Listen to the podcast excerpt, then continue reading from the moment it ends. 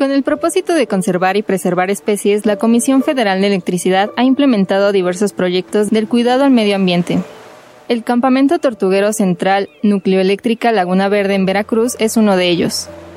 Desde 2007, el campamento ha obtenido permisos anuales de la Secretaría del Medio Ambiente para monitorear, proteger y conservar tortugas marinas en las playas Laguna Verde Norte y Laguna Verde Sur. Cada temporada de anidación, biólogos e ingenieros ambientales, químicos y bioquímicos trabajan con distintas especies de tortugas que se enfrentan a la caza y venta masiva. En 2021 se registraron 109 nidos protegidos y este año la cifra aumentó a 123. Así lo cuenta Jazmín Sánchez, jefa de oficina del Laboratorio de Monitoreo Ambiental de la Central Laguna Verde. En la playa sur tenemos registrados a la fecha, ahorita la temporada 2023, 73 nidos de tortuga lora. En la playa norte tenemos 47 nidos de tortuga lora y tenemos registrados tres nidos de tortuga verde. Eso nos hace un total de ahorita la fecha de 123 nidos. Uno de los factores que han ayudado al éxito del programa, señala Yasmín Sánchez, es que las playas se encuentran libres de turismo y de depredadores humanos, como ella los llama.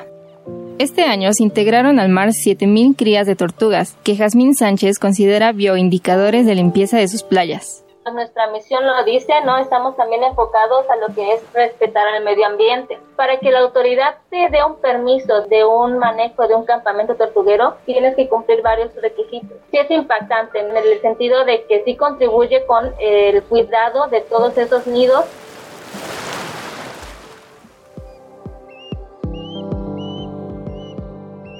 En 2011, la División de Distribución Noroeste de la Comisión Federal de Electricidad inició un proyecto de nidos artificiales para el águila pescadora en la bahía de Quino, en el municipio de Hermosillo, Sonora.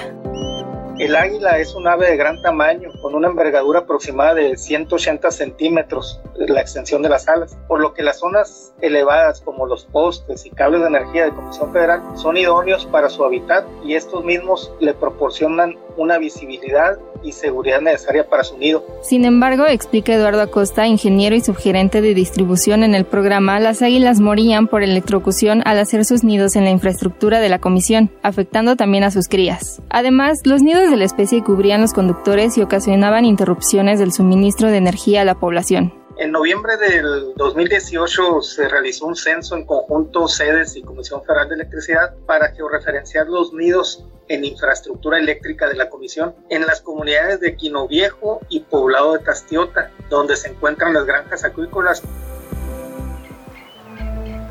En abril de 2022 se realizó un censo junto a la Comisión de Desarrollo Sustentable del Estado de Sonora, sedes, en el área de Quino Viejo, Quino Nuevo, Tastiota y Punta Chueca. El censo revela la instalación de 35 nidos y la detección de 46 nidos naturales en el área costera del municipio de Hermosillo, así como el aumento de la población de las aves en el estado.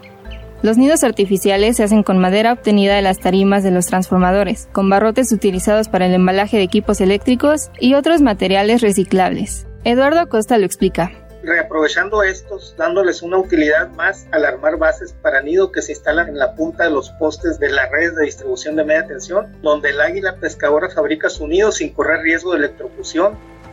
En 2017 se registraron 37 interrupciones de energía, las cuales disminuyeron a 20 en 2021, a 5 en 2022 y a 2 de enero a abril de este año. Los proyectos de la CFE han sido reconocidos como una actividad de responsabilidad social empresarial en el cuidado y preservación del medio ambiente. Para IMED Noticias, Jennifer Olvera.